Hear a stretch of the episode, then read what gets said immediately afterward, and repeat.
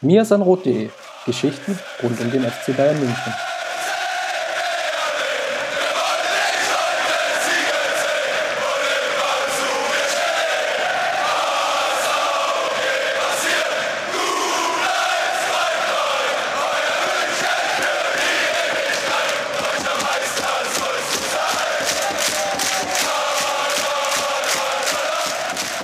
Dann hallo und herzlich willkommen zum Mir ist ein Rot Podcast Episode 24, das nächste Mal Jubiläum.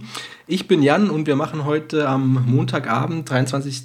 Februar, die Alt- oder Jungherrenrunde. Neben mir für Team München der Felix, Servus. Servus. Und zugeschaltet wie immer aus äh, Berlin. Zuerst natürlich der Marathonmann Chris. Servus Chris. Servus. Und Steffen jetzt wieder mit einem Moin Moin.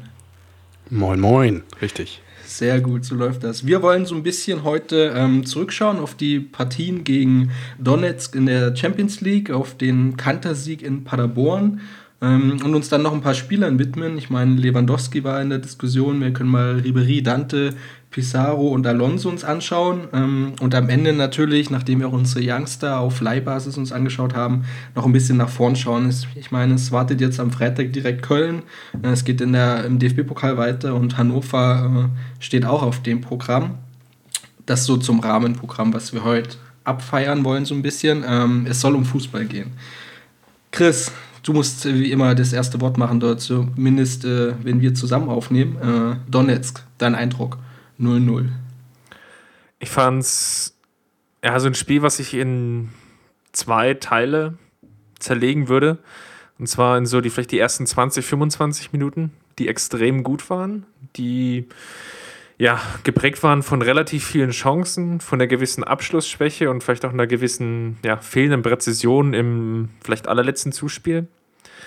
Und dann aber auch eine Phase, die vielleicht so ab der 30. und spätestens sich nach dem Platzverweis dann auch nochmal verstärkt hat. So eine Phase, in der eigentlich relativ wenig ging und in der es auch relativ ja, ideenlos so in diesen Modus verfallen ist. Es wird jetzt 0-0 bleiben und damit geben wir uns zufrieden. Äh, Steffen, wie groß Knackpunkt war denn dann äh, die Gelb-Rote für Alonso und vielleicht noch gleich mit nachgeschoben? Ähm, Hattest du auch das Gefühl, dass der Wechsel zu spät kam und dass das irgendjemand als Fehler so ein bisschen vielleicht mit auf die Fahne zu schreiben ist? Ja, ich habe das während des Spiels auch so ein bisschen gedacht, weil Alonso zwar, glaube ich, erst sein, das war, glaube ich, erst sein drittes Foul, dann die gelb-rote Karte, aber es gab zwei, drei Situationen, die sehr hart an der Grenze zu einem Foul waren, wo der Schiedsrichter dann auch mal für ihn entschied und man hatte so ein bisschen kurz vor der gelb-roten Karte irgendwie schon das Gefühl, ähm, das könnte, könnte zu einem Problem werden. Vielleicht sollte Guardiola da reagieren.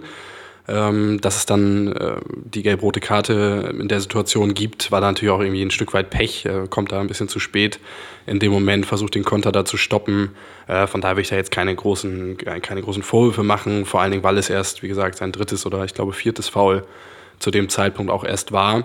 Ähm, aber klar, spätestens ab dem Zeitpunkt war klar, ähm, der FC Bayern wird zwar durchaus nochmal versuchen, auch ein, ein, Auswärtstor zu schießen, aber spätestens dann ähm, stand die Spielkontrolle und die Kontrolle auch der, der potenziell gefährlichen Donetsker Konter im Mittelpunkt. Und man kann das Spiel sicherlich von zwei Seiten sehen. Einerseits klar, wie Chris es richtig gesagt hat, nach der ordentlichen Anfangsviertelstunde, Anfangs 20 Minuten, ähm, zu wenig offensiv, zu wenig Kreativität sicherlich. Auf der anderen Seite ist es aber auch gelungen, Donetsk über 90 Minuten komplett zu kontrollieren. Ein Torschuss, das war ein Freistoß aus 30 Metern, mehr hat man nicht zugelassen.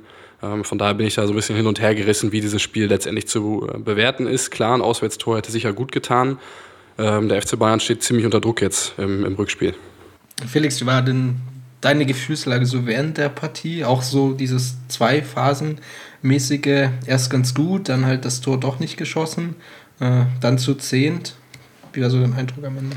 Ja, durchaus. Also ich hatte auch das Gefühl, dass dann am Ende auch das 0-0 doch ein irgendwo gerechtes Ergebnis ist.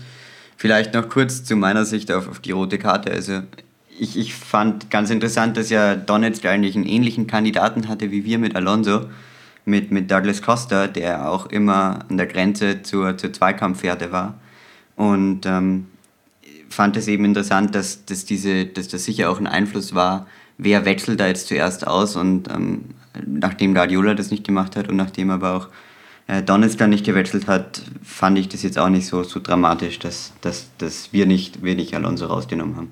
ansonsten war mein, mein Sicht aufs, meine Sicht aufs Spiel ähnlich wie die bei Chris, dass, dass es eben doch sehr zweigeteilt war und wie gesagt nach der gelb-roten Karte absolutes absolut gutes Ergebnis mit dem 0-0.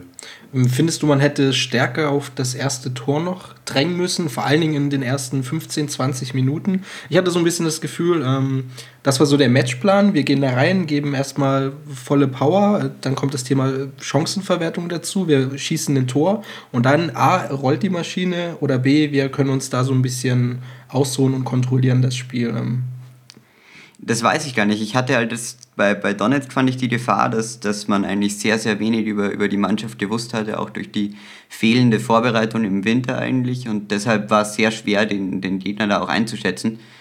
Und ich verstehe dann auch die, die Herangehensweise, dass man vielleicht nicht im ersten Moment komplett mit vollem Risiko ins Spiel gegangen ist, weil das hätte natürlich dann auch ziemlich ins Auge gehen können. Weil wenn, wenn man sich dann mit den, mit den schnellen Konterspielern bei Donetsk mal, mal ein Tor fängt, dann, dann wird es halt endgültig schwer. Und dann hat man ein blödes, blödes Gegenteil bekommen und hat das Gefühl, man muss was tun und dann kann das auch ganz, ganz schnell ins, ins Auge gehen. Chris, wir hatten eine Frage, die uns auch über Twitter erreichte. Ich habe leider nicht mitgeschrieben, wer die jetzt gestellt hat. Ähm, und zwar, ob Guardiola in diesen Champions League-Partien, also vor allen Dingen in den Auswärtspartien in der K.O.-Runde, ja, zu vorsichtig vorgeht. Ähm, wie, vielleicht unter dem Aspekt, wie schätzt du denn die Herangehensweise ein, auf volle Absicherung erstmal zu setzen und dann mit dem Ergebnis letztendlich, was ja auch gelobt wurde im Nachgang, wie Steffen erwähnt hat, ja, man hat halt nur einen Torschuss zugelassen. Ja, ist auf jeden Fall eine Frage, die jetzt nicht, nicht ganz blöd daherkommt. Ein Blick in die Statistik zeigt, dass wir jetzt insgesamt zehn Auswärtsspiele hatten mit Pep. Und ja, davon wurden sechs gewonnen, zwei unentschieden und zwei Niederlagen. Eine davon gegen Manchester City, als der Gruppensieg jetzt schon feststand. Und die Niederlage in Madrid. Das ist jetzt eigentlich von der Summe her okay. Wenn man so ein bisschen ins Detail guckt, dann fällt einem dann schon ein paar Ergebnisse auf, die jetzt nicht so unbedingt jetzt für die alle offensivste Herangehensweise sprechen. Also ich sehe da ein 1-1 in Manchester, noch ja, unter dem alten Trainer Mois, der irgendwie ja im Prinzip ja nur gemauert hatte. Ich sehe dann so ein Ach und Krach 1 zu 0 Sieg in Pilsen. Ich sehe da irgendwie 1 0 bei ZSK Moskau. Das sind jetzt alles nicht so die, die absoluten ja, Wunschergebnisse, sicherlich, aber schlussendlich wurden die Spiele gewonnen und ich glaube, das ist das, was zählt ich sehe es eigentlich ganz, ganz ähnlich dann auch, wie, wie Felix es gesagt hatte. Die defensive Absicherung stand sicherlich im Vordergrund und auch aus dem Grunde, weil der, ja, Donetsk war jetzt sehr, sehr lange in der Pause, dann ist es auch so schwierig, wie du den Gegner einschätzen sollst, wie ist jetzt so die aktuelle Verfassung, wie ist die Form. Jetzt von den Testspielergebnissen her war Donetsk jetzt nicht so unbedingt berauschend, hat jetzt nicht die, die wahnsinnig tollen Ergebnisse, hatte auch irgendwie eine PR-Tour durch Brasilien, die irgendwie ja, ziemlich ins Chaos verfallen ist. Also lange Reisestrecken, hohe Temperaturunterschiede, sch schlechte Hotelbedingungen etc. Das sind sicherlich nicht alles die absoluten Mega-Vorbereitungen oder die mega gute Vorbereitung. Aber unterm Strich ist Donetsk halt auch gerade, ja, in Anführungsstrichen zu Hause sicherlich auch gefährlich. Und gerade die Konter, sind dann schon eine Gefahr und dann ist es einfach vielleicht besser, so 0-0 mitzunehmen, als dann, ja, im, im schlimmsten Fall vielleicht eine 2-1-Niederlage oder eine 3-1-Niederlage, die dann die Aufgabe zu Hause noch wesentlich schwieriger macht. Einfach aus dem Hintergrund, weil Donetsk für seine ja, 15 Tore in der Champions League, also sie haben nur ein Tor weniger geschossen als wir, ja fast nur die Hälfte der Abschlüsse gebraucht hat, als, also Vergleich zum FC Bayern. Das heißt, sie sind halt irgendwie, ja, ja, relativ abschlussstark und deswegen war es eigentlich, glaube ich, schon so eine Grundprämisse, erstmal zu sagen, erstmal die Null mitnehmen und dann halt versuchen, was geht. Ich würde die vorsichtige Herangehensweise bei Guardiola aber durchaus auf die gesamte Rückrunde so ein bisschen ähm, ausdehnen. Also ich finde schon, dass wir in einigen Spielen ähm, gegen Stuttgart, aber auch gegen Schalke, war ich doch überrascht, dass er ja eine recht vorsichtige Herangehensweise gewählt hat. Wir haben die Dreierkette bisher in der Rückrunde selten gesehen. Wir haben häufig ähm, auch Alonso und Schweinsteiger zusammen gesehen in, in hohen Spielanteilen. Dafür hat äh, Guardiola auf einen Offensiven verzichtet. All das haben wir in der Hinrunde, war das anders. Da hat er sich meistens mit einem Sechser begnügt, hat auch mit Alaba als linkem Halbverteidiger sehr oft eine sehr offensive und sehr riskante Variante probiert. Das war in der Rückrunde bisher sehr zurückhaltend. Kann ich nicht ganz genau deuten, woran das liegt. Vielleicht weil die, mm, zum Beispiel die Kombination Schweinsteiger-Alonso nicht, nicht so eingespielt ist, vielleicht auch weil Alaba, weil Bartstuber jetzt von Verletzungen zurückkommen oder auch ein Boateng äh, mal gesperrt war und dann ähm, in der Mannschaft war, dann wieder aus der Mannschaft raus war. Das kann so ein bisschen äh, die Begründung sein, ähm, dass wir das in der ganzen Rückrunde eher so eine vorsichtige Herangehensweise gesehen haben. Gegen Donetsk sicherlich, wie ihr gesagt habt, kommt dazu, dass, dass der Respekt vor den, vor den Kontern und auch so ein bisschen, glaube ich, die unklare Formsituation bei Donetsk dazu geführt hat, dass Guardiola ähm, die Spielkontrolle absolut an, an Nummer 1 gestellt hat in dem Spiel. Denkst du, Guardiola gibt dieses System der maximalen Sicherheit, in Anführungszeichen jetzt mal gesetzt, weil man sich natürlich auch Chancen halt erarbeitet hat, ähm, gibt er das zum Rückspiel ein Stück weit auf? Ähm, beziehungsweise muss er das vielleicht gar tun und sehen wir dann äh, vielleicht äh, einen Alaba wieder in die Mitte, um der zwei Defensivere zu haben, äh, also neben Schweinsteiger? Oder bringt er den, den Offensivmann? Wie ist jetzt so der Eindruck? Ich meine, wir stehen ja da, wir haben da ein 0 erzielt. Gutes Ergebnis, ähm, kann man sich, glaube ich, auch nicht drüber beschweren. Jetzt hat man es in der Hand, äh, man hat es zu Hause in der Hand. Aber irgendwas muss er jetzt auch noch verändern, oder, Steffen? Ist auf jeden Fall eine ganz schwierige Balance, weil die Konterstärke äh, von Donetsk wird sich ja jetzt nochmal potenzieren. Auch für sie ist es ja eine ganz relativ komfortable Ausgangslage. Sicherlich kein Top-Ergebnis zu Hause 0-0 zu spielen. Andererseits ist klar, wenn man ein oder vielleicht sogar zwei Auswärtstore schießt, dann ähm, ist man sehr, sehr gut im Geschäft und Donetsk kann, kann sich ganz entspannt zurücklehnen, kann sich auf, auf die Konter wieder verlassen, kann defensiv gut stehen, was sie im Hinspiel übrigens auch getan haben, dann über weite Strecken. Das muss man, muss man ihnen wirklich lassen ist eine ganz schwierige Ausgangslage äh, für Guardiola, wie er da jetzt die richtige mh, mm, Balance dann findet im Rückspiel. Ich glaube, er, er wird jetzt auch die Spiele in der Bundesliga, ähm, auch die Spiele gegen den HSV und gegen Paderborn werden da sicherlich Mut gemacht haben. Gibt da jetzt noch weitere Aufgaben mit Köln, Hannover. Braunschweig, die noch vor dem Donetsk-Spiel kommen. Das, das kann man nutzen, um, um Rhythmus aufzunehmen, ähm, um auch ja, sich vielleicht so eine Formation zu finden, die er dann zu, zu 100 Prozent vertraut. Aber klar, es ist eine, ist eine ordentliche Ausgangslage vor dem Rückspiel, aber schon auch eine knifflige gegen so einen Gegner. Ich glaube, auch ein kleiner Vorteil zu Hause wird sein, dass wir dass der Rasen einfach auch ein Stück weit ein besserer ist. Soll jetzt, glaube ich, keine, keine absolute Ausrede sein. Oder Wärmer wird es wahrscheinlich auch. Ja. kann, kann sicherlich nicht schaden, dass der Rasen dann einfach in einem ja, tendenziell besseren Zustand ist. Von daher sicherlich ein Pluspunkt, dass dann die, die Kugel einfach schneller läuft. Das war jetzt auch gegen Paderborn schon so ein bisschen zu sehen. Da wurde der Rasen auch nicht gewässert. Da, der Rasen war dann einfach sehr, sehr stumpf. Gerade wenn es dann so kalte Temperaturen hat, der rollt der Ball einfach extrem langsam und das ist nicht so gut für das Offensivspiel, gerade im ja, so Verbindungsstück Mittelfeldangriff wo der Ball tendenziell viel, viel schneller rollen würde auf einem gewässerten Rasen, der auch in einem ja, besseren Zustand ist als der, der in Paderborn bzw. in äh, Levi war. Und prompt hadelt es dann ja auch gleich ein, ein 6 zu 0. Also. Die Überleitung zu Paderborn war quasi maximal geschickt. Ähm, ich glaube, wir gehen direkt zum Spiel, bevor wir die Diskussion, die eigentlich so zwischen diesen beiden Partien lag, äh, mit abarbeiten. Ähm, Felix, ähm, Paderborn, ja, Neuling, Auswärtsspiel, zu Hause sich ganz gut verkauft. Also wir haben uns ganz gut verkauft zu Hause im eigenen Stadion. Mit was für einem Ergebnis hast du vor dem Spiel gerechnet und vielleicht auch unter dem Aspekt mit ja, Reaktion nach dem 0-0 und der vermeintlich leichtere Gegner jetzt in der Liga wieder? Also ich habe mit einem, bin ich ganz ehrlich, unverdient, äh, undiskutierten un, äh, Sieg gerechnet. Äh, allerdings habe ich jetzt nicht gedacht, dass es dann doch sechs Tore werden, weil nach ich meine 0 gegen Hamburg, ja. Genau, also nach, nach der Vorwoche war, dachte ich, sei vielleicht der Ansporn, dann doch aufs Ganze zu gehen, nicht so groß. Aber ich meine, sie haben ja eigentlich auch in der zweiten Halbzeit dann wieder ziemlich durchgezogen, obwohl das, das 2 zu 0 zur Halbzeit ja schon sehr viel Sicherheit bedeutet hat. Und insofern war ich dann schon überrascht, dass es dann doch ein, ein sehr hohes Auswärtsergebnis geworden ist.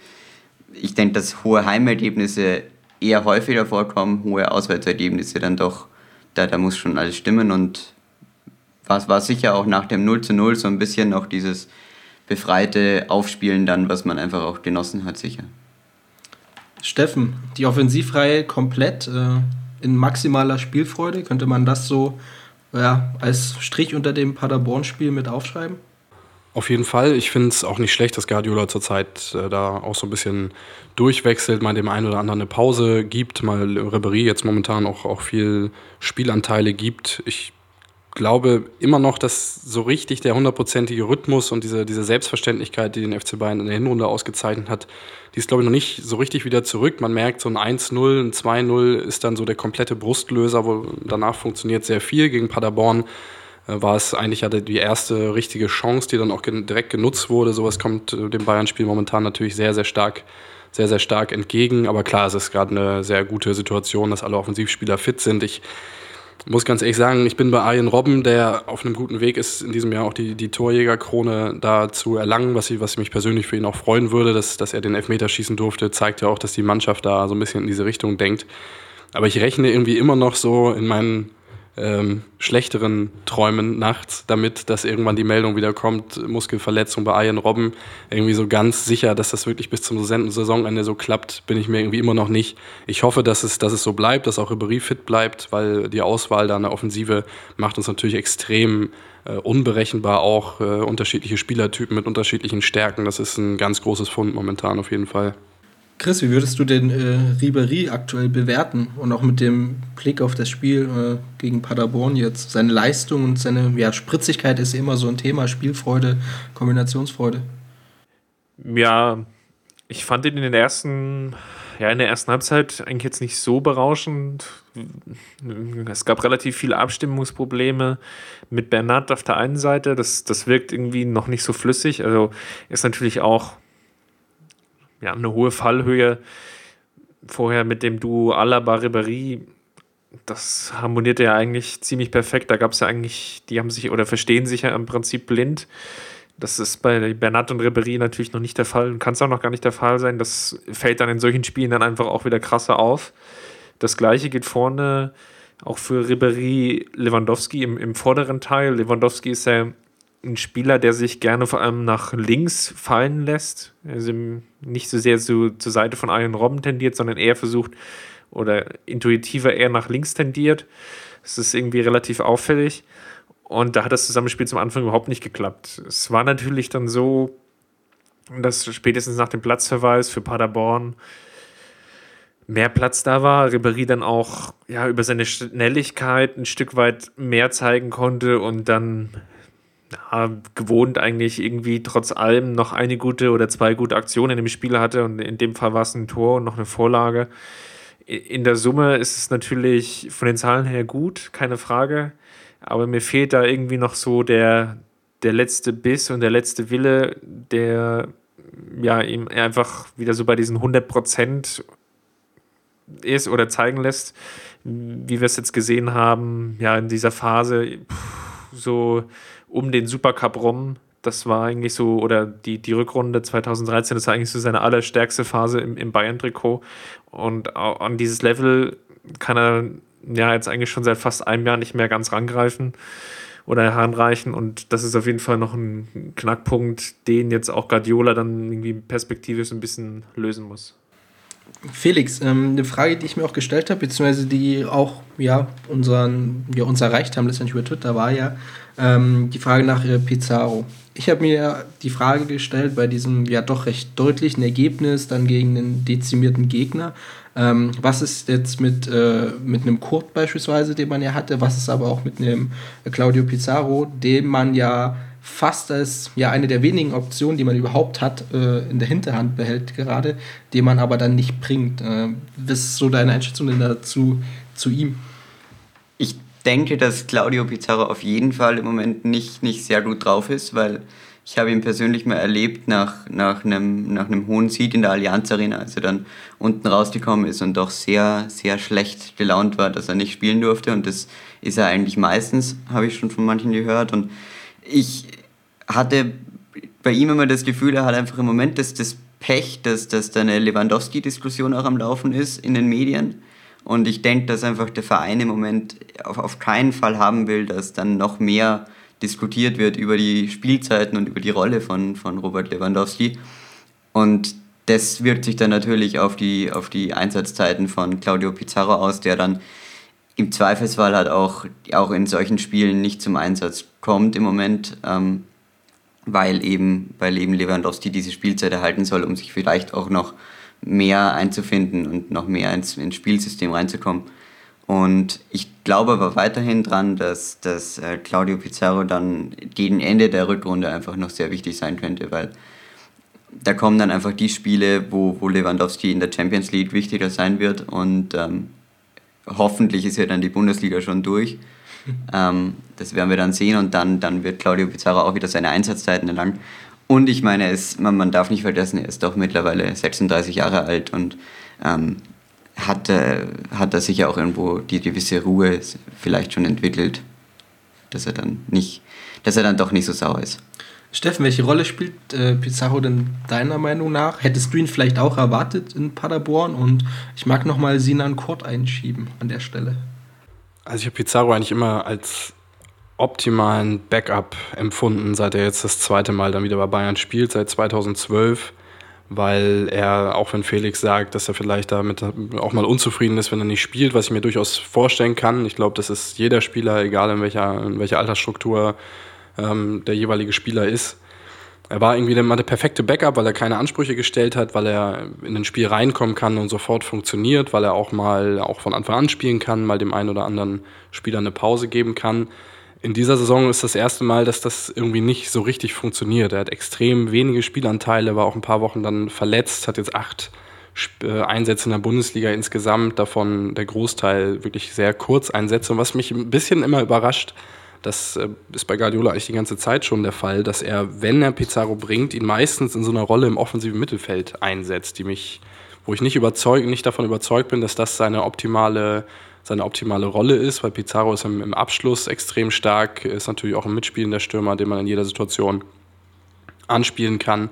Ähm, aber diese Rolle so als ergänzender offensiver Mittelfeldspieler hat mich irgendwie ein bisschen überrascht, sehe ich nicht als optimal an. Und ich, ich denke schon, dass Pizarro, wenn man wirklich die allerhöchsten Ziele jetzt in so einer Saison hat, ähm, auch irgendwann nochmal eine ganz gewichtige Rolle spielen wird. Es wird garantiert Spiele geben, wo man nach 75, 80 Minuten nochmal reagieren muss, wo man vielleicht auch mal so, ein, kleine, ja, so ein kleines Wunder braucht. Und das ist halt so ein Spielertyp wie Pizarro, der dann in, in, den letzten Minuten da so, so einen Unterschied nochmal machen kann. Von daher glaube ich schon, würde ich ihn noch nicht abschreiben, dass, dass er auch in dieser Saison nochmal eine gewichtige Rolle spielt. Aber klar, durch diese geringen Einsatzzeiten, der Rhythmus ist nicht wirklich da.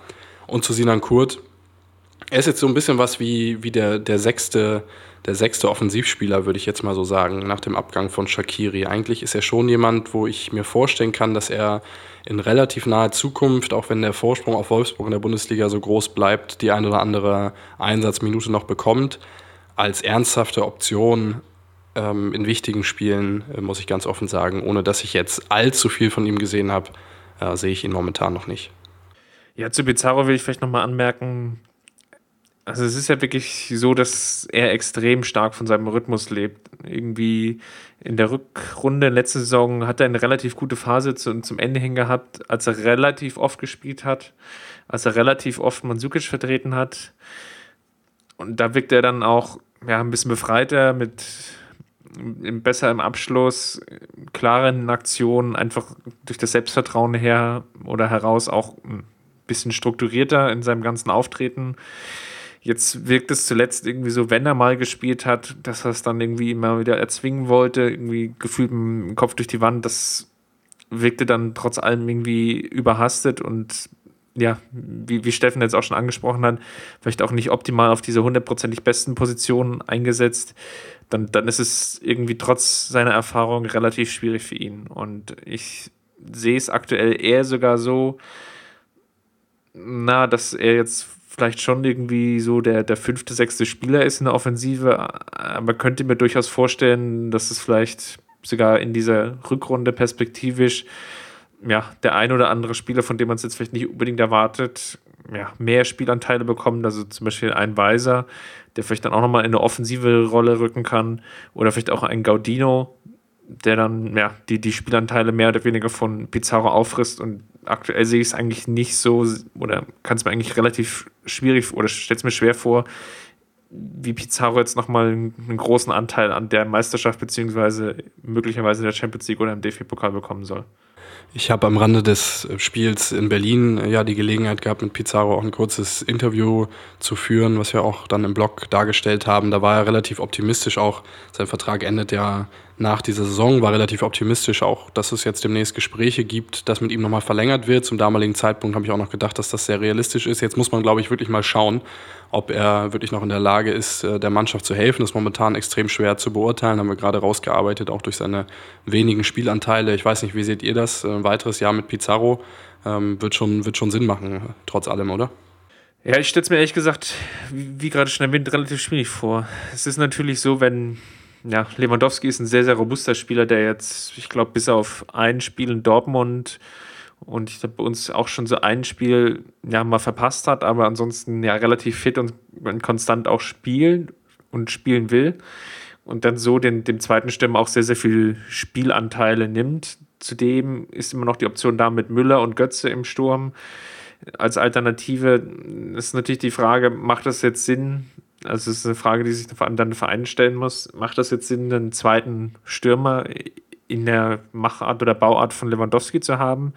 Oder macht das vielleicht eher Sinn, noch eine, eine andere Option zu setzen? Genauso gut könnte ich es mir vorstellen, dass ein, ein Spieler aus der Bundesliga geholt wird, der vielleicht am Ende der Saison mal irgendwie bei einem aufstrebenden Mittelclub spielt. Zum Beispiel Okazaki fällt mir da ein so, so ein Spielertyp, der vielleicht für seine 10, 15 Tore gut ist und sich dann auch nicht zu schade ist, dann in diese Rolle von Pizarro, die er aktuell hat, irgendwie reinzuwachsen.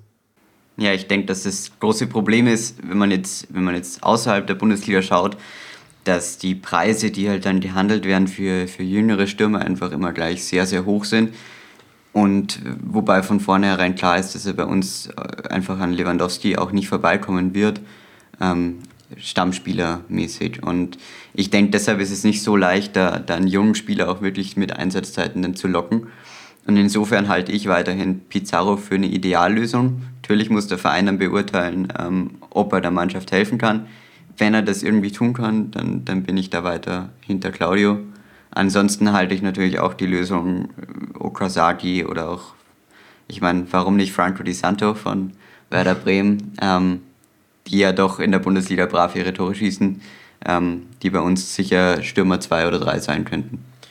Was ich mir da halt so denke, ist so ein Punkt, den, den Chris gerade angesprochen hat, ähm, ist wenig auch Philosophiefrage. Ich kann mir gut vorstellen, dass man ähm, nochmal verlängert, halt um ein Jahr, vorausgesetzt natürlich, jetzt passiert nicht irgendwas Wildes in seinem hohen Fußballeralter. Ähm, er bleibt fit und er präsentiert sich halt gut im Training. Das sind halt so Sachen, die wir aus der Distanz null einschätzen können, einfach weil wir da den Einblick nicht haben, was er da zeigt und noch zeigen kann überhaupt. Ähm, ich denke aber, dass die Philosophiefrage vor allen Dingen deswegen ist, ähm, dass bei Guardiola bei einem Ausfall es nicht so schwer fällt, eventuell gedanklich, weil man eben noch einen Müller hat, weil man einen Götze hat und weil man mit diesen Spielern, ich glaube, seine Idee des Offensivfußballs halt auch gut umsetzen kann und nicht halt diesen klassischen Typ als äh, Stürmer braucht, der halt ein Pizarro ist, der eingeschränkt gar nur noch ein Lewandowski ist, meiner Meinung nach, weil er halt in seiner, in sein, ja, das Zitat war, er ist sich nicht zu schade, mal nach links auszuweichen oder dergleichen. Das halt, das kann man halt von ihm verlangen. Er kann halt dieses System ähm, beinahe optimal mit umsetzen.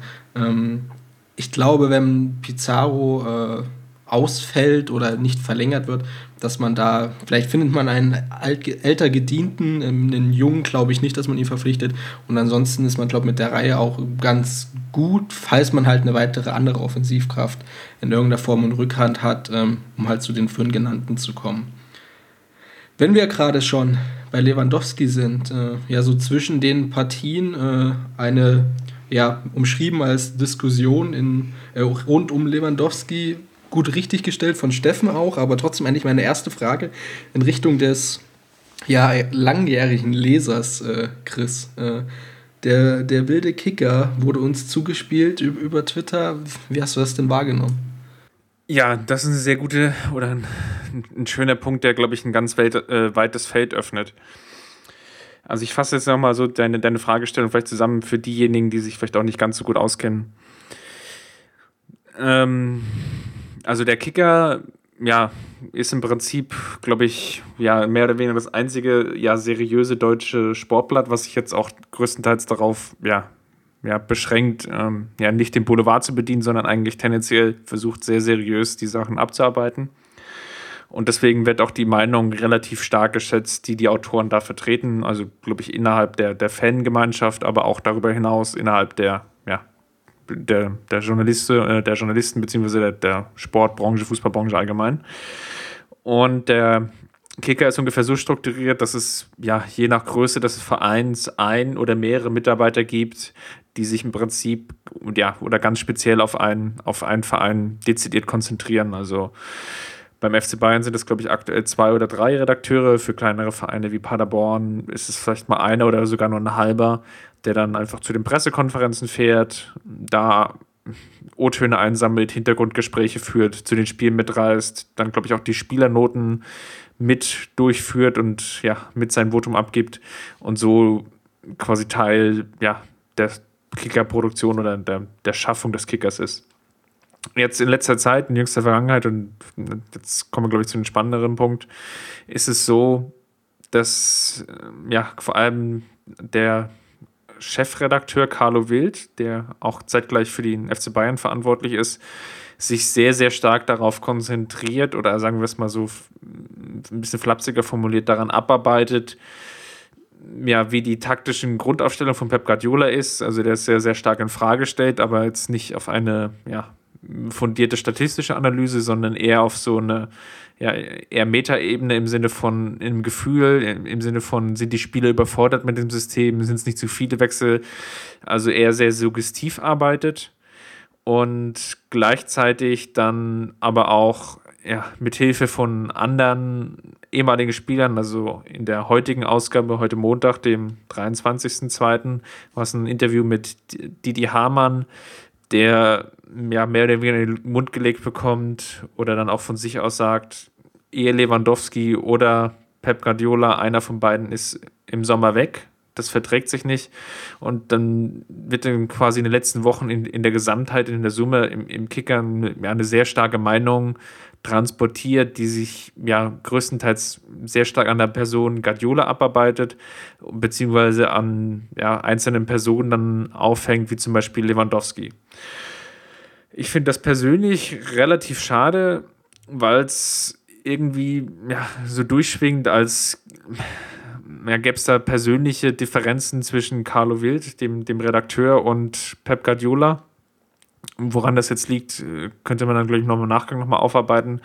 Aber de facto ist es so, dass da irgendwie die Chemie nicht stimmt, beziehungsweise dass da vielleicht Erwartungshalten von Seiten des Kickers da sind, die Pep Guardiola nicht erfüllt und die dann mehr oder weniger dazu führen, ja, dass eine gewisse Anti-Haltung aufgebaut wird und transportiert wird, die vielleicht dem seriösen Fachblatt Kicker einfach nicht gerecht werden.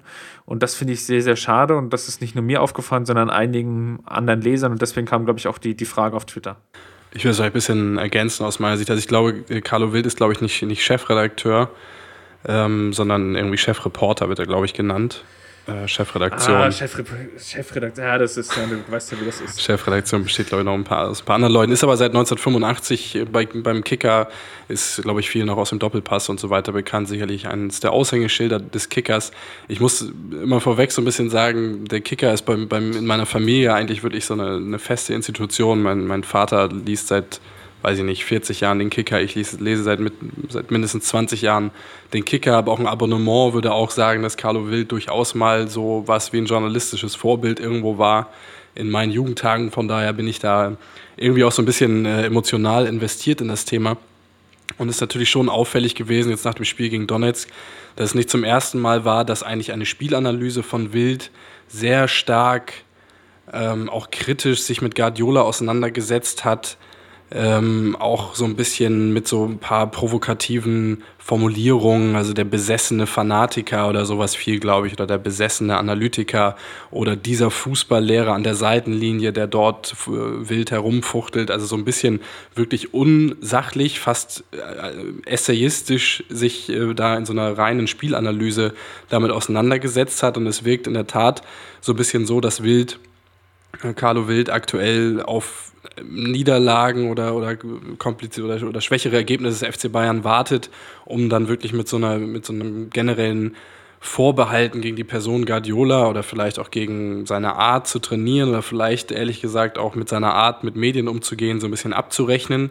Ich erinnere mich auch gut an einen Kommentar von Wild nach dem Aus gegen Real Madrid im Vorjahr, wo, sinn, wo er sinngemäß schrieb, dass die Saison eigentlich für Bayern nicht mehr zu retten ist. Da muss man sich nochmal äh, vergegenwärtigen. Damals war man amtierender deutscher Meister, ist dann, wie gesagt, deutlich gegen Real Madrid ausgefallen, äh, ausgeschieden und sagte eigentlich, ähm, das DFB-Pokalfinale dann gegen Dortmund könne nur noch äh, sowas ein bisschen wie Kosmetik sein für die Saison. Und beim FC Bayern beschäftigen wir sich schon intensiv damit, was man eigentlich für Konsequenzen jetzt ziehen muss aus diesem 4 zu 0. Auch damals eine sehr, sehr, sehr auch kritische Auseinandersetzung mit Guardiola, die ja angesichts der guten Saison, die sie gespielt haben, damals fand ich in der Härte sehr überraschend war. Auch jetzt ist wieder überraschend und ich finde aber, dass er inhaltlich in seiner Analyse im Kicker durchaus ein paar interessante Punkte angesprochen hat, die auch wir im Verlauf dieses Podcasts angesprochen haben, nämlich die Frage, ähm, ob er der Mannschaft eigentlich mit dieser sehr kontrollierten Ausrichtung eigentlich gut tut oder ob das nicht irgendwann auch dazu führt, ähm, dass so ein bisschen ein Stück weit Kreativität und Leichtigkeit, auch das haben wir in unserer Analyse geschrieben, ob das nicht vielleicht dadurch verloren geht. Ähm, das ist ein, durchaus ein Punkt, den man, den man bringen kann nach so einem Spiel. Er macht es nur auf eine Art und Weise, auch sprachlich, die dann so ein bisschen eher nach Agenda-Setting ähm, aussieht. Und das, das schwächt sicherlich ähm, die, die Argumentation von ihm in dem Moment.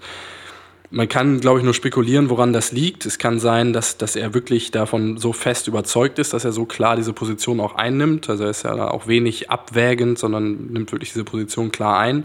Wenn man sich so ein bisschen umhört, auch im, im Umfeld so des FC Bayern, hat man ja durchaus das ein oder andere Mal gehört, dass gerade bei den sehr langjährigen Journalisten, die den FC Bayern begleiten, das schon auch ein bisschen irritiert ähm, teilweise zur Kenntnis genommen wird, wie Guardiola mit Journalisten kommuniziert oder vielleicht auch nicht kommuniziert, wie er vielleicht auch den einen oder anderen ähm, Landsmann aus Spanien vielleicht so ein bisschen bevorzugt behandelt.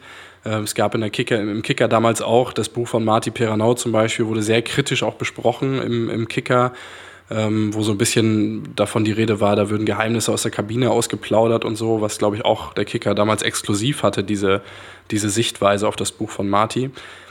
Das scheint die Gemengelage zu sein, die dazu führt, dass es da so, so eine überaus kritische Berichterstattung gibt. Ähm, ich, bin, ich finde nicht, dass man das abtun sollte und als, einfach so als Bashing oder so hinzustellen, sondern er bringt da durchaus den einen oder anderen inhaltlichen Punkt, aber ich finde, er macht es auf eine Art und Weise, ähm, die, der, die der Sache nicht angemessen ist und, und wo, glaube ich, auch wir im Blog immer versuchen, da wirklich die Abwägung hin, hinzubekommen und auch, auch beide Seiten, ähm, beide Argumente oder beide Seiten äh, in der Perspektive auch wirklich darzustellen. Das ist Carlo Wild in letzter Zeit im Kicker, Kicker nicht gelungen.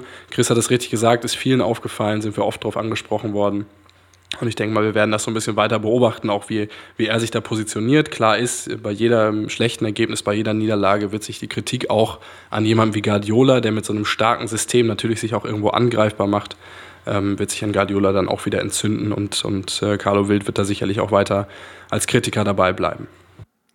Vielleicht nochmal so als Einwurf, mir geht es jetzt auch gar nicht so sehr darum, ja, dass er eine kritische Position hat oder dass er die auch ja, sehr offensiv vertritt. Es ist mir eigentlich sogar eher lieber, wenn solche Positionen eingenommen werden, weil es dann einfach auch so ein bisschen wegkommt von diesen ja, im, im Sportjournalismus vorherrschenden Sonnenscheinjournalismus oder Haus- und Hofpresse, die einfach irgendwie nur das abtippen, was ja den, den Vereinen oder den Sportlern dann auch ja, nützt und, und irgendwie nur so ein ja, eigentlich bessere Pressearbeit ist. Und dann, dann, ich mag das eigentlich, oder ich finde die, die, diese Haltung eigentlich prinzipiell nicht verkehrt, aber wie du es jetzt auch schon herausgearbeitet hast, glaube ich, es, es, muss halt eine gewisse Sachlichkeit haben und es muss sich irgendwie auch an Zahlen festmachen und es muss irgendwie auch eine, eine gewisse Objektivität dahinter stehen und das, das fehlt mir einfach absolut. Ich, ich kann nicht, schon vor dem Wolfsburg-Spiel gab es auch noch so einen weiteren Artikel, der relativ lang war, so anderthalb Seiten im Kicker, der sich sehr, sehr stark mit dem System auseinandergesetzt hat und der auch damals schon in Frage gestellt hat, ist es nicht sind es nicht zu viele Systemwechsel? Ist es nicht zu überkomplex? Kann das die Mannschaft überhaupt verstehen? Und das zu dem Zeitpunkt war FC Bayern elf Punkte vor Wolfsburg, hat in der gesamten, hat eine absolut blendende Hinrunde gespielt, hatte eigentlich nur ganz, ganz wenige Aussätze. Und in der Zeit dann ja so einen Artikel zu bringen, der ja eher so, so, so nebulös argumentiert, das finde ich dann eigentlich für so, ein, so eine seriöse Zeitung, wie sich auch der Kicker präsentiert und verkauft, finde ich dann relativ schwach. Ich muss ehrlich zugeben, dass ich diese Diskussion, beziehungsweise das Aufkommen ein bisschen zeitversetzt verfolgt habe, beziehungsweise erst abends dann, nachdem so auf Twitter und in den schnelleren Medien das Thema eigentlich schon durch war. Ähm, ich stimme euch in fast allen Punkten zu, ähm, vor allen Dingen, was Chris jetzt zum Schluss auch nochmal meinte. Mir hat halt massiv gefehlt bei dem zuletzt erwähnten Artikel jetzt, beziehungsweise durchaus auch davor, wobei ich ein ja, sporadischerer Leser des Kicker bin oder dann halt schaue, wenn äh, gewisse Geschichten, die mir äh, wo ich ja, die spannend finde, die ich mir dann noch genauer anschaue oder dann die Ausgabe da anschaue. Ähm, mir hat halt bisher immer gefehlt, dass man das halt untermauert. Ähm, ich finde, wichtige Punkte sind angesprochen worden. Ich muss auch ehrlich sagen, ähm, ich war durchaus überrascht von der Aufstellung, die dann der Steffen gemacht hat. Also mal zusammengerechnet, Lewandowskis Torquote, Torbeteiligung auf 90 Minuten umgerechnet. Ähm, ich hätte ihn persönlich auch schwächer eingeschätzt in seinen Zahlen, so aber absolut rein gefühlsmäßig. Ähm, und das war der einzige Punkt, wo ich auch sage, ja, das hätte vielleicht auch der Kicker machen können. Das ist ja ähm, schon Arbeit, aber kein Hexenwerk. Ähm, und das ist so mein Kritikpunkt, der dann in irgendeiner Form mitschwingt an vielleicht auch der ganzen geführten Diskussion ähm, oder dieser aufgebauten Diskussion, so könnte man es ja letztendlich auch bezeichnen, weil so wirklich Anlass dazu gab es nicht. Und ich finde es ja ein bisschen weh auch zu sagen, ja, Lewandowskis Tore, klar, wenn er zwei Tore schießt und vorher nicht so gut getroffen hat, ist es immer ein Zeichen. Aber ich finde, man sollte das nicht überbewerten, weil wir haben ja in den letzten Podcasts oder auch schon in Analysen durchaus mehrfach herausgearbeitet, welche Rolle Robert Lewandowski abseits des Toreschießens eigentlich einnimmt ähm, oder welcher, welche Bedeutung seinem Spiel in diesem Gesamtkonstrukt halt ähm, zu tragen kommt eigentlich, äh, um das von meiner Seite nochmal so reinzubringen. Ich glaube, was das halt auch zeigt und was auch im letzten Jahr die, die, die Diskussion nach, nach der Niederlage oder den beiden Niederlagen gegen Madrid gezeigt hat, wie hoch die Fallhöhe einfach inzwischen ist. Und ich glaube, dass durch, wie ich es gerade schon mal kurz erwähnt habe, durch dieses klare System, das Guardiola verfolgt und für das er halt auch, auch einsteht, ähm, dass er dadurch vielleicht sogar besonders angreifbar ist, weil es auf einmal immer, wenn etwas schief geht, es auch wirklich häufig dann an ihm festgemacht wird und an seinem System festgemacht gemacht wird. Als, als wir da gegen Madrid verloren haben im Vorjahr, dann war überall die Überschriften zu viel Tiki-Taka und äh, ähm, zu viel Ballbesitz und, und sowas äh, wurde dann daran festgemacht. Jetzt ist es eher, er wechselt zu oft. Also es ist, ist eigentlich interessant, dass jemand, wenn er so eine klare Philosophie verfolgt, was ja für den FC Bayern eigentlich auch wirklich was extrem Positives ist, wenn wir so zehn Jahre zurückdenken, ähm, dann waren wir immer auf der Suche nach so einem klaren System und nach jemandem, ähm, der wirklich auch eine Spielphilosophie mal durchzieht. Und jetzt haben wir so jemanden und jetzt ist immer in dem Moment, wo mal ein Ergebnis nicht stimmt, obwohl ja 95 Prozent der Ergebnisse total stimmen, ist immer halt irgendwie sein System schuld und sind dann nicht mehr irgendwie die, die Umsetzung des Systems ist nicht mehr das Problem, sondern das System selbst. Und das finde ich einen sehr interessanten Trend und ich glaube, dass das wird ehrlich gesagt auch so weitergehen. Und ich rechne ja schon auch damit, das haben wir vor der Saison eigentlich auch schon gesagt, das war ja eigentlich sogar eher überraschend, dass die Hinrunde dann doch so positiv verlaufen ist nach dieser Weltmeisterschaft und auch vielen Verletzungen. Ich rechne schon damit, dass es auf dem Niveau nicht unbedingt weitergehen wird. Also es wird immer auch mal wieder höhere, hohe Siege geben, wie zuletzt gegen den HSV oder gegen Paderborn, aber es wird auch, da bin ich hundertprozentig von überzeugt, demnächst auch mal die ein oder andere Niederlage geben, über die dann zu sprechen sein wird. Und dann muss man, glaube ich, auch als FC Bayern sich sehr genau aufstellen, wie man, wie man damit umgeht und wie man, wenn man von dem Trainer überzeugt ist und von seiner Philosophie überzeugt ist, sich da auch hinter ihn stellt und dann zum Beispiel im Einzelfall auch mal die Mannschaftsstärke in den Fokus rückt. Denn letztlich geht es ja nicht darum, ob ein System grundsätzlich gut oder grundsätzlich falsch ist, sondern es geht immer darum, ob das System gut oder schlecht umgesetzt wird.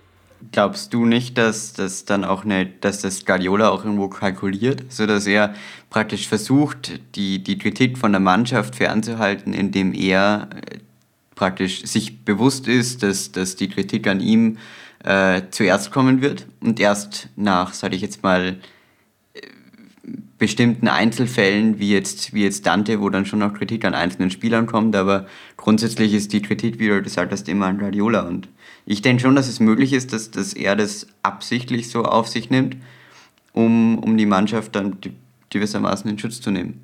Ich glaube ich auch. Also ich glaube, das hat er mit vielen Trainern übrigens gemein, die durchaus sich vor die Mannschaft stellen und auch so ein bisschen wie ein Schutzschild dann agieren. Aber nichtsdestotrotz müssen das Journalisten ja nicht unbedingt so aufgreifen.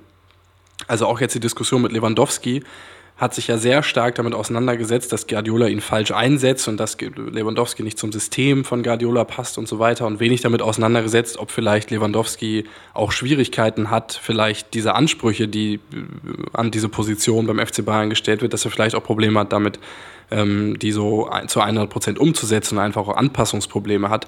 Nein, es wurde halt immer sehr stark ähm, am, am, System festgemacht. Auch Hamann hat das jetzt nochmal gesagt, er hat das mit Ibrahimovic verglichen. Von daher glaube ich schon, Guardiola nimmt diese Rolle als Schutzschild auf jeden Fall ein. Aber ähm, ob die Journalisten das dann unbedingt so deshalb so darüber schreiben, das würde ich bezweifeln, sondern ich glaube, das ist auch relativ einfach ist, sowas natürlich an so einer starken Persönlichkeit wie Guardiola dann festzumachen oder an, an so einem System, was er verfolgt. Ist ja durchaus auch äh, Bayern-Handeln. Also jetzt nicht auf den speziellen Fall Guardiola, aber dieses äh, zu wissen, wen man Kritik zuspielt, beziehungsweise wem man in irgendeiner Form Kritik dann aufhalst, um auch diesen Effekt zu haben, okay, wann muss jetzt Mannschaft, äh, Trainer, Guardiola kann das meiner Meinung nach, du hast gerade erwähnt, ist nicht der einzige Trainer, der das in irgendeiner Form durchführt. Ähm, ja, die, die, die, sich da vorstellen, Kritik äh, jemandem zuschreiben, indem man in irgendeiner Form, äh, der damit weiß umzugehen und die Mannschaft kann im Hintergrund in Ruhe arbeiten. Ähm, ich glaube, also für mich persönlich ähm, ist halt dieses, dieses Thema vor allen Dingen auch ähm, abgeschlossen, weil Lewandowski äh, darauf reagiert hat, beziehungsweise hat einfach zwei Buden gemacht. Äh, das hat so ein bisschen den Brand so ein bisschen ausgetreten. Ähm, und letztendlich, ähm, wenn man sich mit dem Thema intensiver auseinandersetzt, was halt Steffen dann für uns gemacht hat, ähm, kommt, findet man einfach kein großartiges Problem. Oder denkt ihr, das Thema zieht sich jetzt weiter, äh, Chris? Ja, ist natürlich eine sehr gute Frage. Es ist natürlich, glaube ich, ergebnisabhängig. Wenn du jetzt, wenn Lewandowski jetzt wie am Wochenende gegen Paderborn so zwei Tore schießt, dann, dann wird sich natürlich die Diskussion nicht an einem Spieler festmachen lassen oder an, an Pep Guardiola bei einem 6 Auswärtssieg. Erübrigt sich natürlich jegliche Diskussion. Ich glaube, dass auch da Steffen sicherlich einen wunden Punkt getroffen hat. Die, die Fallhöhe ist zurzeit extrem hoch geworden. Es sind, die Ergebnisse sind in der Summe positiv. Und dann ist es natürlich vielleicht auch für Journalisten schwieriger, ja, Inhalte zu produzieren, die ja, ja einfach Mehrwert darstellen für den Leser. Das ist halt dann vielleicht auch extrem schwierig. Deswegen ist vielleicht an einer oder anderer Stelle dann die, die Kritik überhart oder überkonstruiert. Schluss, schlussendlich wird es, glaube ich, nur die Zeit zeigen, ob sich jetzt dann irgendwie, ja, dann nochmal Besserung einstellt oder ob das System jetzt dann dieses sehr aggressive Auftreten ja, weiter fortgefahren wird oder nicht, sondern es wird einfach, glaube ich, dann ein bisschen einerseits von Ergebnissen abhängen, andererseits aber auch, ja, vielleicht von den persönlichen Befindlichkeiten. Ich meine, wir driften jetzt so ein bisschen in so eine grundsätzliche philosophische Diskussion, aber ich finde es eigentlich ganz, ganz spannend, weil es halt ein Thema ist, was uns, glaube ich, in den nächsten Monaten extrem weiter beschäftigen wird. Und ich wünsche mir manchmal, dass der FC Bayern noch stärker daran arbeitet, auch selbst diese Fallhöhe so ein Stück weit zu verschieben.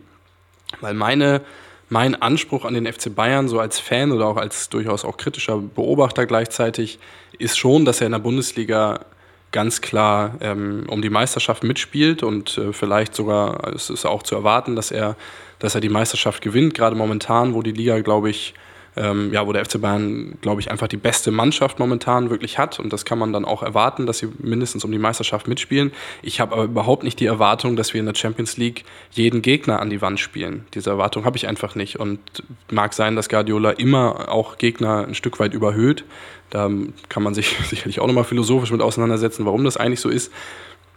Aber ich erwarte überhaupt nicht, dass wir auswärts in Donetsk irgendwie 4-0 gewinnen, sondern ich finde ein 0 zu 0 dort sicherlich nicht optimal, aber ähm, sicherlich kein schlechtes Ergebnis. Ich meine, es ist nicht so lange her, dass der FC Bayern auch mal in einem Achtelfinale ein Hinspiel gegen Basel verloren hat oder so. Ich meine, es ist, äh, es ist in der Champions League häufig nochmal eine andere Qualität und ich, wie gesagt, würde mir manchmal wünschen, der FC Bayern würde noch stärker das auch in, in ein vernünftiges Verhältnis rücken.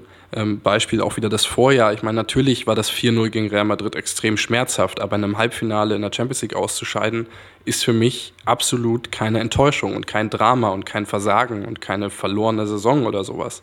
Ähm, und ich weiß nicht, wie ihr das seht, aber das, ich finde es halt gefährlich, diese Fallhöhe, die inzwischen entstanden ist. Ja, ich finde, so abgedroschen das klingt, in, in der Champions League, gerade in der K.O.-Phase, sind es zwei Finals, die du spielst pro Runde. Ähm, da ist ein Ausscheiden einfach, muss auch einkalkuliert sein. Und ich denke, da ist halt einerseits die Erwartung der Fans hat sich das sicherlich auch verändert. Also jetzt sicherlich nicht, nicht äh, der, der Südkurven-Fans, die immer noch realistisch, realistisch einschätzen können, aber vielleicht der, ich glaub, der das Fanmasse. muss man gar nicht irgendwie begrenzen auf Südkurve Ja, oder, oder? Haupttribüne, Mhm. Mittel-, Ober-, Unterrang. Ich glaube, das ist. Ich will gar nicht so weit dazwischen kriechen, aber ich glaube, das ist schon so ein Bild, dass man ja eine extreme Erwartung aufgebaut hat und eine extreme Erwartung, ähm, da stimme ich Steffen zu, die so ein bisschen geschürt worden ist auch oder die man zumindest nicht irgendwie versucht hat, so mal da, hey, kommt die Jungs, äh, mal Fuß vom Gas, wir gehen da mal ein bisschen zurück, ein bisschen Abstand, wir wissen eigentlich, wie schwierig das ist. Und ich glaube auch, dass das teamintern ist, das ist überhaupt kein Problem. Die wissen, was da jede Runde geht und dass sie nicht jedes Jahr Champions League-Finale spielen können.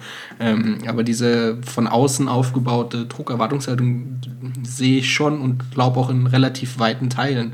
Ähm, ich habe mich nach dem, nach dem 0-0 gefragt, ob ich so ein bisschen, ja, wenn man aus seiner eigenen kleinen Filterbubble rausschaut auf Twitter von den Leuten, die man eigentlich auch kennt, mit denen man da, die man folgt und die man zu tun hat, die haben das eigentlich alle ganz realistisch eingeschätzt. Aber ich war am nächsten Tag ähm, an der Uni unterwegs und habe da durch Zufall eine Diskussion verfolgt, weil es das komplette Gegenteil war, wo der Weltuntergang prognostiziert wurde. Und das sind so Straßengespräche vielleicht eher oder die sind letztendlich auch die Gespräche der breiten Masse. Wir bekommen es ja auf Facebook oder in ja, Kommentaren eher nicht, aber auf Facebook zumindest durchaus auch mit.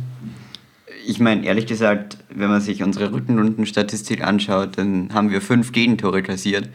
Das darf man nicht, nicht vergessen. Und äh, das ist alles, es ist von den Medien drastisch überhöht worden.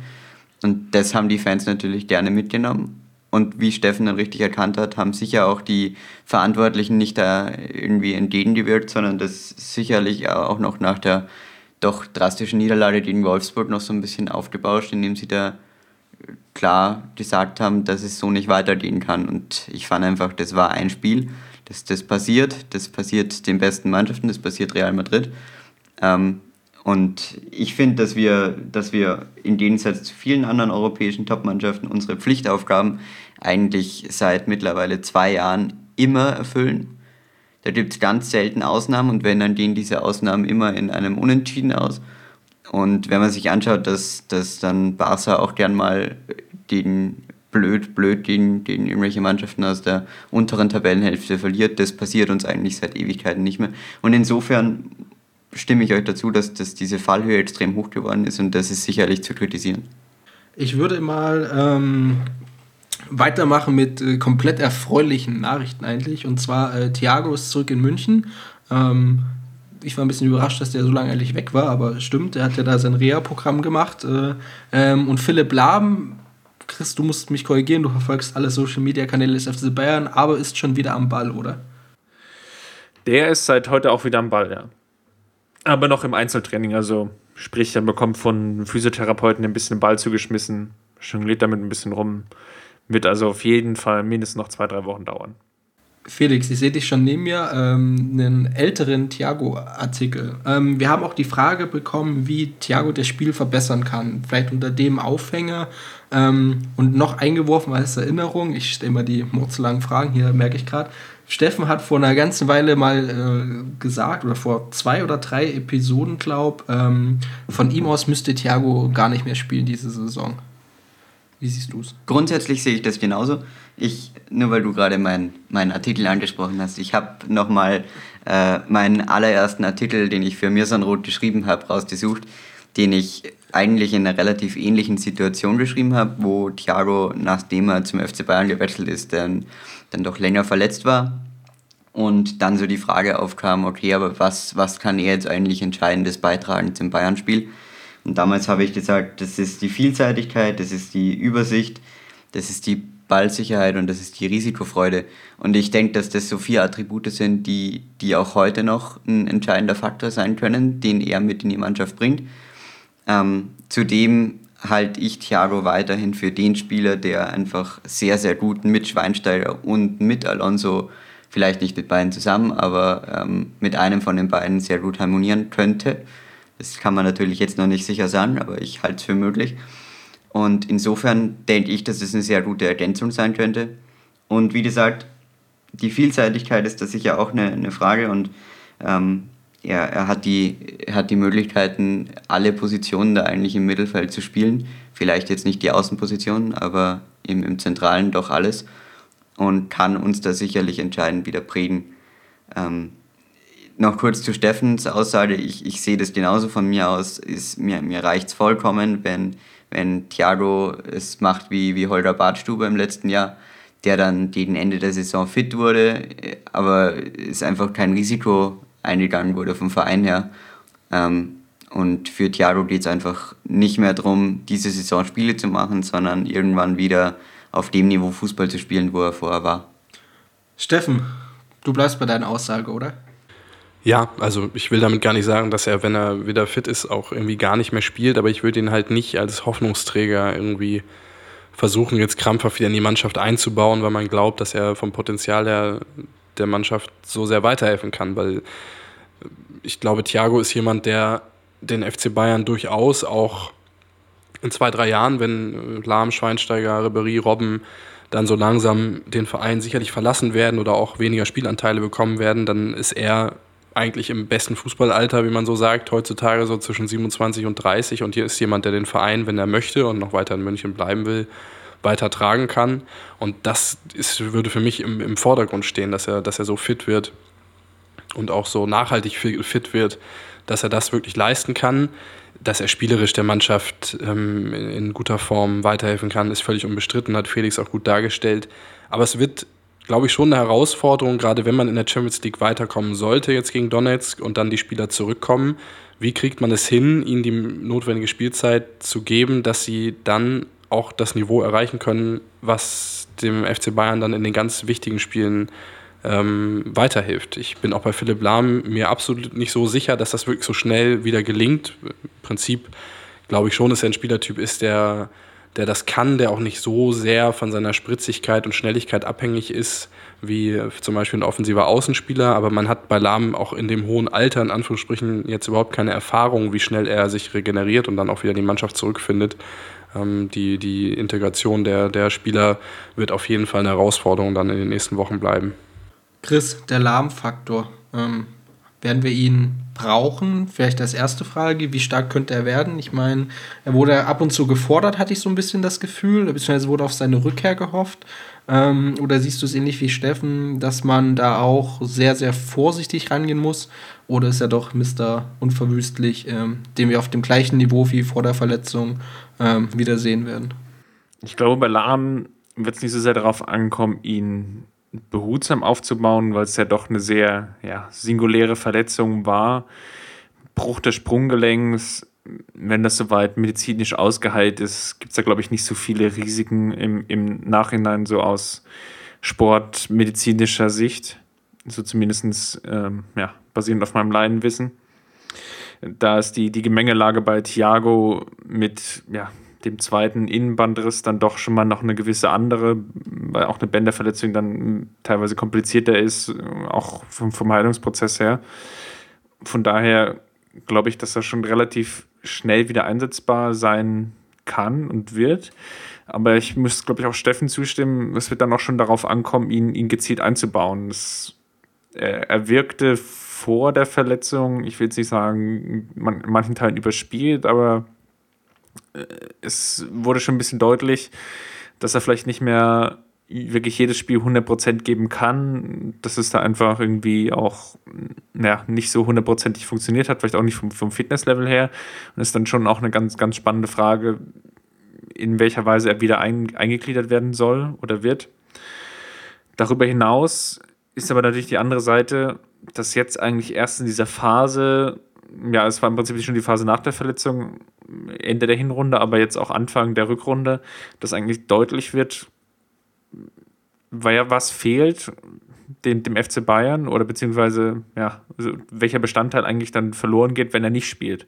Oft, also normalerweise ist es ja so, du hast einen Spieler und wenn, wenn zum Beispiel Ribéry oder Robben fehlt oder nicht spielt, dann, dann ist klar, dass er nicht, nicht vorhanden ist. Und bei Philipp Lahm ist es, oder du weißt, wenn er spielt, was, was du an ihm hast und welche Stärken er einbringen kann. Und bei Lahm ist man sich da eigentlich nicht so ganz sicher, aber wenn Lahm nicht spielt, dann, dann wird eigentlich erst dann so richtig deutlich, was fehlt. Und das ist auf der ja, 6er, 8er Rolle, die er aktuell ja oder die er zeitweise in der Hinrunde oder sehr, sehr oft begleitet hat, ist dieses, dieses Bindeglied einfach zu sein zwischen Defensive und Offensive, zwischen dem zweiten und dritten Angriffsdrittel. Er hat einfach unglaublich viele Pässe mit, ja, vor, vor, vor Assists mehr oder weniger mit oder Tore eingeleitet. Und das ist, das wird jetzt erst so richtig deutlich durch auch diese Schweinsteiger-Alonso-Diskussion, beziehungsweise Schrägstrich Alaba-Diskussion. Da wird eigentlich erst so richtig deutlich, was eigentlich dem FC Bayern zurzeit so ein bisschen abhanden gekommen ist. Das ist dieser reine oder richtige Verbindungsspieler, der auch die nötige Übersicht vielleicht dann mitbringt und die nötige Gedankenschnelligkeit im Angriff dann, ja, Spielzüge vorzutragen und auch den Rhythmus noch so ein bisschen mit vorzuleben in der Offensive. Ich bin auch maximal gespannt. Ähm, ja, er ist für mich war mal so ein bisschen Mr. Unverwüstlich. Ähm, ich bin sehr gespannt, wie schnell er sich wieder einfinden wird, wie lang jetzt auch diese Zeit wird, äh, indem man ihn aufbaut oder ob man dann sagt, ähm, wir brauchen ihn jetzt, wir müssen ihn einsetzen in gewissen Partien, um auch die Rotation zu wahren. Ähm, jetzt auch äh, mit Sperren in der äh, Champions League eben durch rote Karte. und dergleichen, beziehungsweise wer weiß, was noch passiert. Ich meine, äh, wir wollen ja nicht auf Verletzungen hoffen, aber äh, was auch immer. Ähm, wir müssen halt einfach schauen. Ähm, ich bin sehr, sehr gespannt, ähm, wie flott Philipp Lahm jetzt wieder im Kader steht. Freue mich aber auch persönlich drauf, weil ich, ähm, wie Christus eigentlich gerade ziemlich perfekt herausgearbeitet hat, ähm, diese, diesen Verbindungstypen mitunter verpasst, äh, ja, verpasst ist falsch, ver, vermisst habe oder ich dachte, jetzt hat man mit Lahm, äh, wäre das ein bisschen anders gelaufen. Bin ich gespannt, aber müssen wir, ähm, glaube einfach auch abwarten. Ähm, Ähnliches bei Thiago. Ähm, das kann dann nur die Zukunft bringen. Ich möchte. Ich, ja, gern. Ich will vielleicht nur einen Satz äh, ergänzen dazu. Ich glaube, wenn Philipp Lahm in dieser Phase fit gewesen wäre, hätten wir auch nicht so eine starke Diskussion um diese Alonso-Schweinsteiger-Kombination. Ich glaube, wenn er so als Ballon balancegebendes Element dann noch dazugekommen wäre, auch mit seinen defensiven Qualitäten, ähm, dass es besser funktioniert hätte als jetzt mit Alaba als drittem zentralen Mittelfeldspieler. Und ähm, können es vielleicht auch noch äh, ganz kurz anreißen. Ich glaube, dass, ähm, dass jetzt Alonso gegen Paderborn gespielt hat, dass Alonso im Rückspiel gegen Donetsk dann gesperrt sein wird, spricht so ein bisschen dafür, dass Guardiola jetzt auch so ein bisschen auf so ein Timesharing ähm, umschwenken wird und dann vielleicht doch eher einen der beiden spielen lassen wird als beide zusammen, weil einfach die Kombination mit Alaba dann zusammen ähm, einfach nicht so optimal funktioniert hat und da hätte Lahm sicherlich mit seinen Qualitäten auf jeden Fall geholfen. Das wollte ich noch kurz einwerfen. Vermutlich auf jeden Fall. Ich möchte noch äh, kurz einwerfen und eigentlich unseren Mr. Roundup weiterleiten, ähm, weil wir ja äh, Pierre-Emile Dienst, jeden Dienstag eigentlich äh, intensiver beobachten, der ja gerade äh, auf Leihbasis in Augsburg spielt ähm, und eigentlich auch noch Julian Queen haben. Den haben wir im letzten oder vorletzten Podcast kurz angerissen mit der Diskussion da, welcher Kader was und wie. Ähm, Herr, Herr Roundup, äh, kurzes Update vielleicht zu den beiden. Wie hast du jetzt Pierre in den letzten Spielen gesehen? Ja, ich muss sagen, ich war eigentlich überrascht, dass sich Heubert doch so schnell dann so gut eingefunden hat und eigentlich jetzt jedes Spiel gemacht hat. Ähm, hat sich da ganz klar gegen, gegen Dominic Kor auch durchgesetzt, was, was ich schon, was ich jetzt nicht zwingend erwartet hatte, aber gut, das freut uns natürlich aus, als Bayern-Fans und ähm, ich fand, ich fand ihn in den letzten Spielen gut. Er hat sicher noch, sicher noch etwas unauffällig gespielt und hat jetzt nicht die, die hat jetzt auch keine ganz großen, großen Torbeteiligungen gehabt, bis auf, glaube ich, eine Flanke. Ähm, die, in seinem ersten Spiel. Genau, die, die, zum, die, dann, die dann als Torvorlage gewertet wurde, aber ähm, bis auf das äh, war da jetzt empirisch quasi nicht sehr viel nachweisbar, aber äh, grundsätzlich hat er sich in Augsburg sehr gut eingefunden und glaube ich, kommt auch, kommt auch im Zusammenspiel mit Daniel Bayert auch immer besser zurecht. Das hat man jetzt auch äh, im letzten Spiel gegen Leverkusen sehr gut ziehen können. Und bei Julian Green? Bei Stehen Julian die Zeichen da? Green ist jetzt mein letzter Wissensstand, dass ähm, es vor dem letzten Bundesligaspiel des HSV gegen Gladbach eine Aussprache gegeben hat ähm, und in der er sich quasi erklärt hat und seine, seine Meinung nochmal den, dem Verantwortlichen dargelegt hat. Er hatte, es war jetzt dann nicht im Kader. Ähm, das Hamburger Abendblatt, was da eigentlich immer sehr gut informiert ist, hat jetzt geschrieben, dass ähm, er auch äh, wahrscheinlich gut oder dass es zumindest gut möglich ist, dass er in den nächsten Wochen äh, weder im U23-Kader noch im, im Profikader stehen wird. Äh, insofern steht für mich da doch auch, auch einiges auf, auf Bruch mit dem HSV ähm, weiterhin, weil, weil er einfach auch seine Leistung erbringt, äh, nicht erbringen konnte in den letzten Wochen und Monaten. Und was ich noch sagen wollte, war, dass das es ein klares Indiz ist, dass, dass im Moment beim HSV eigentlich die halbe Offensive fehlt und neben Julian Green dann auch noch Ivo Ilicevic nicht, nicht für den Kader nominiert wird. Und ich meine, wenn du es wenn du's dann eigentlich nicht, nicht schaffst, in den Kader zumindest zu kommen, dann wird es halt endgültig schwer, weil Chancen wären da, ist so die, also Genau. oder ja, Potenzial da hereinzustoßen. Ähm, aber er schafft es im Moment einfach nicht. Und ich, ich weiß da jetzt auch nicht genau, wo, nicht, nicht genau woran es liegt. Ähm, Ich bin sehr, sehr gespannt. ähm, Also ich habe diesen, diesen ganzen Schritt, vor allem von Julian Green, äh, maximal kritisch gesehen, äh, dahin zu gehen mit diesem Hype, den er ja für die Nationalmannschaft mitgemacht hat. Ich, mein Gefühl war so ein bisschen, er macht einen Schritt, bevor er eigentlich, oder er macht, versucht zwei zu machen, bevor er den einen Schritt gemacht hat, äh, mit dieser ganzen Geschichte und auch mit der Darstellung und inwiefern das dann auch immer geprägt ist und inwiefern, nach meiner Ansicht, ähm, ich fand ihn bei den Amateuren immer gut, er war definitiv einer der talentiertesten Jungs, die da auf dem Platz waren. Aber ähm, ob es jetzt schon dieser riesige Schritt hätte sein müssen, ob er nicht sich noch hätte entwickeln können, äh, hier in München eine Weile, beziehungsweise ähm, vielleicht mit einer Leihe zu einem anderen Verein, ohne jetzt also mit Hände heben, keine Ahnung, was die Alternativen gewesen waren für ihn auch, ähm, sehe ich weiterhin sehr, sehr kritisch und ähm, vor allen Dingen mit Blick dann auch, wenn er zurückkommt, beziehungsweise dieses ähm, dieses Kapitel äh, für ihn abgeschlossen sein wird, ähm, wie es dann einfach für ihn weitergeht, was natürlich schon ein krasser Bruch in den ja mitunter leider oder so ist es einfach durchgeplanten Karriere wegen dieser jungen Spieler ist. Was auf jeden Fall das, das Beispiel Green zeigt, ist, dass so eine Laie absolut kein Allheilmittel ist und auch nicht immer funktioniert. Ich finde, wir sind immer sehr schnell dabei, bei jungen Spielern dann auch auf die positiven Beispiele zu verweisen, die es ja auch beim FC Bayern gibt. Aber ich finde, es ist mit Philipp Lahm, mit David Alaba etc., Toni Kroos, wo das alles ganz gut funktioniert hat. Gibt vielleicht auf der anderen Seite Beispiele Christian Lell oder Andreas Ottel oder auch Breno, wo es dann nicht so gut funktioniert hat. Ähm, auch Andy Görlitz, glaube ich, der mal dann zwischenzeitlich ausgeliehen war. Das ist absolut kein Allheilmittel. Man muss wirklich in eine Situation hineinkommen, wo es einerseits Optionen gibt zu spielen und auch ein gefestigtes Umfeld hat, wo man äh, auch einen Verein hat, der mal auch in der Lage ist, so einen jungen Spieler einzusetzen. Der, der HSV steht unter enormem Druck jetzt da im Abstiegskampf und ist definitiv nicht das optimale Umfeld, glaube ich, gerade für einen ausgeliehenen Spieler, ähm, da wirklich Einsatzzeiten zu bekommen. Ich glaube, ehrlich gesagt, sogar wäre es im jetzigen Moment für Julian Green leichter beim FC Bayern auf Einsatzzeiten zu kommen als beim HSV. Ähm, wir haben ja vorhin schon über Sinan Kurt gesprochen. Green ist in der Entwicklung sicher, wäre sicherlich weiter, ist sicherlich weiter und wäre in den nächsten Wochen sicherlich eine Option für Spielzeit auch in München. Ähm, ja, eine sehr missliche Situation, muss man mal schauen, wie es da im nächsten Jahr weitergeht.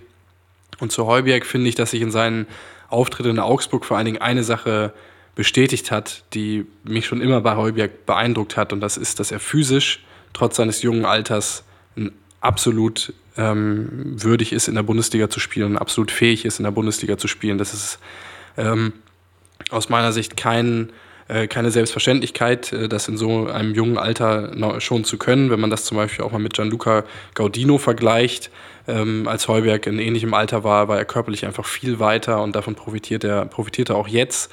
Ähm, spielerisch finde ich schon, dass es da den einen oder anderen negativen Aspekt auch in Augsburg so ein bisschen zu erkennen gibt. Ich finde, wenn er, wenn er unter hohem Druck steht, dass er da in der Entscheidungsfindung äh, Fehler macht.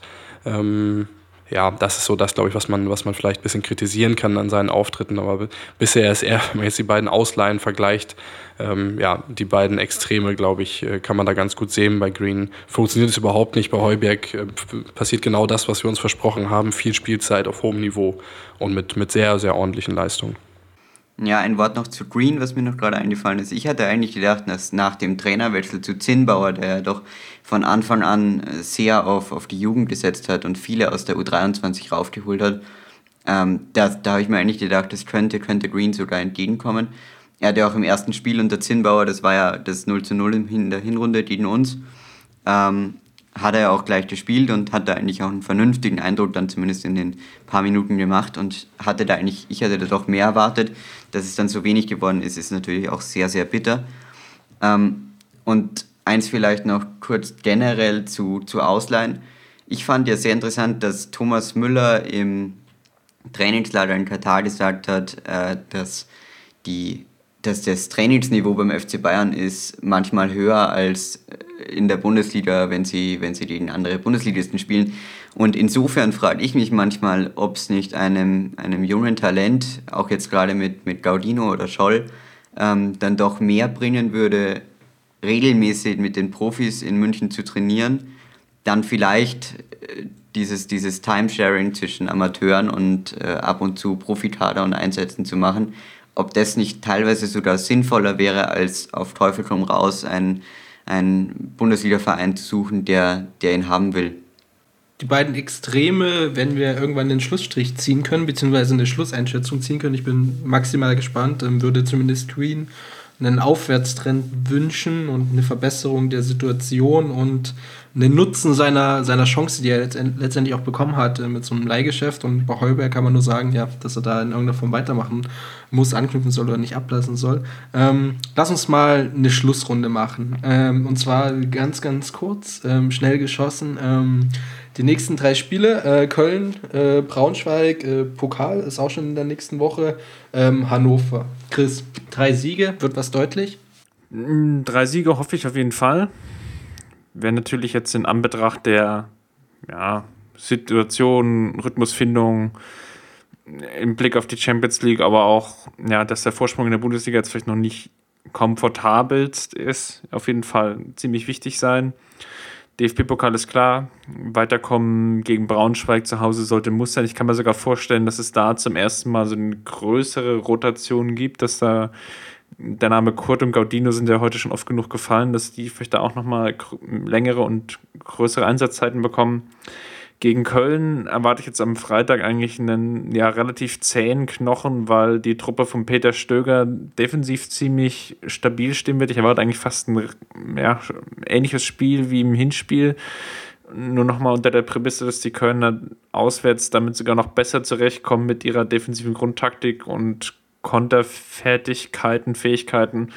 Und die hatten da auch schon ja, zum Beispiel Schalke unter, also auf erheblichen Problemen gestellt zu Hause und erwarte eigentlich so einen, so einen relativ zähen Knochen, ehrlich gesagt. Steffen, wie schaut es bei dir aus? Ich habe wie immer Angst vor Freitagabendspielen, weil ich irgendwie das Gefühl habe, auch wenn die Ergebnisse dann in, in letzter Zeit durchaus gestimmt haben, mit Ausnahme jetzt des Wolfsburg-Spiels, wo man Freitagabend verloren hat, aber davor war es ein Sieg in der 90. Minute gegen Mainz an einem Freitagabend, dann das erste Saisonspiel auch ein knappes 2-1 gegen Wolfsburg und auch im Vorjahr äh, erinnere ich mich so an so ein bisschen zähe Auftritte oder auch knappe Auftritte. Ist irgendwie so Mainz und Wolfsburg war auch noch dabei in der Rückrunde letzte Saison am Freitagabend. Ja, kann sein.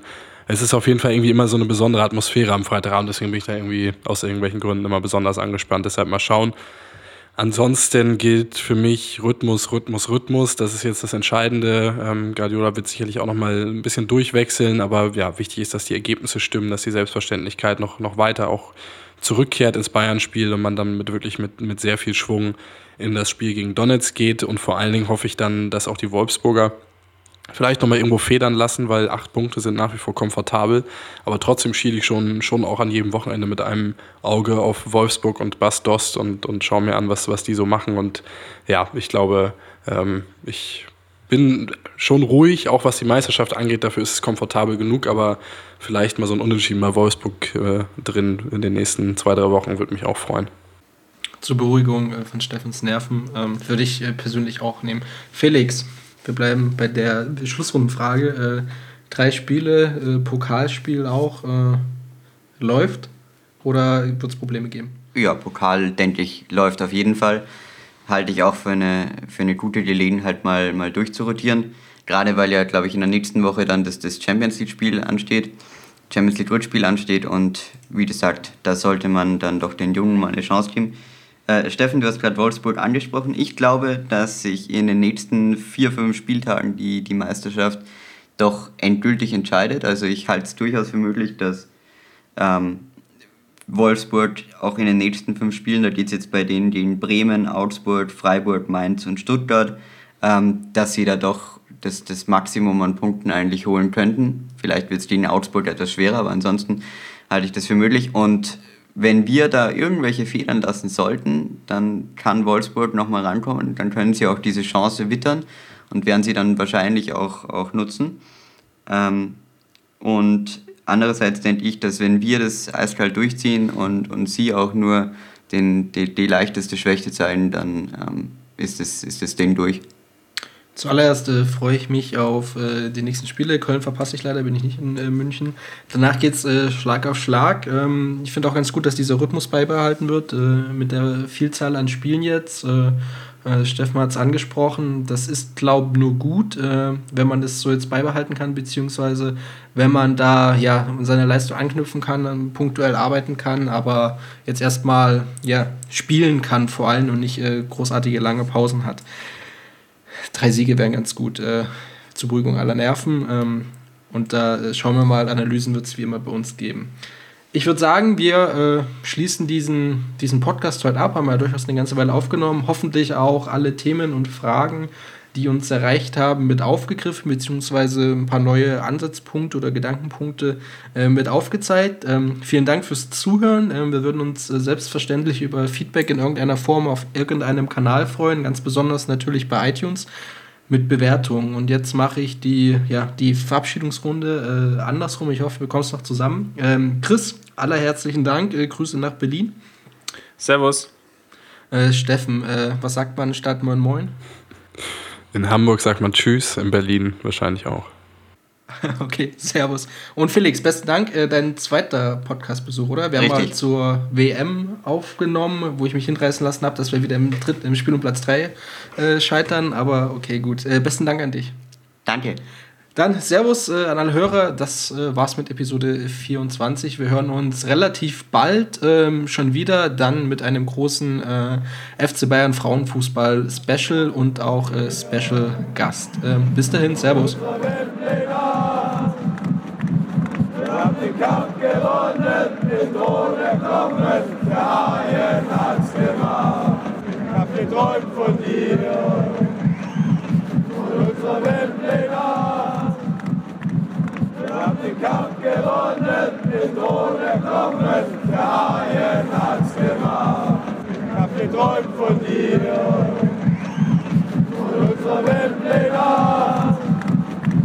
Wir haben den Kampf gewonnen, den Thron erklommen.